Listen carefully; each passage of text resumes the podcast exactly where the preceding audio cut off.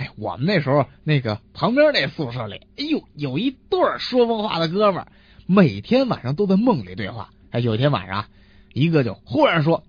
去哪儿，另一个紧跟着嗯厕所，第一个又说了干嘛，那个又接着说嗯吃饭。一天呢，小鹿和他小外甥一道回家，小鹿的小外甥呢正处于那种对什么事都感兴趣的年龄，老有提不完的问题，他就问小鹿啊：“舅舅，醉这个字是什么意思啊？”小鹿回答说：“哦，孩子啊，你瞧那站着两个警察，如果我把他们看成四个，那么我就醉了。可是舅舅，那只有一个警察耶。”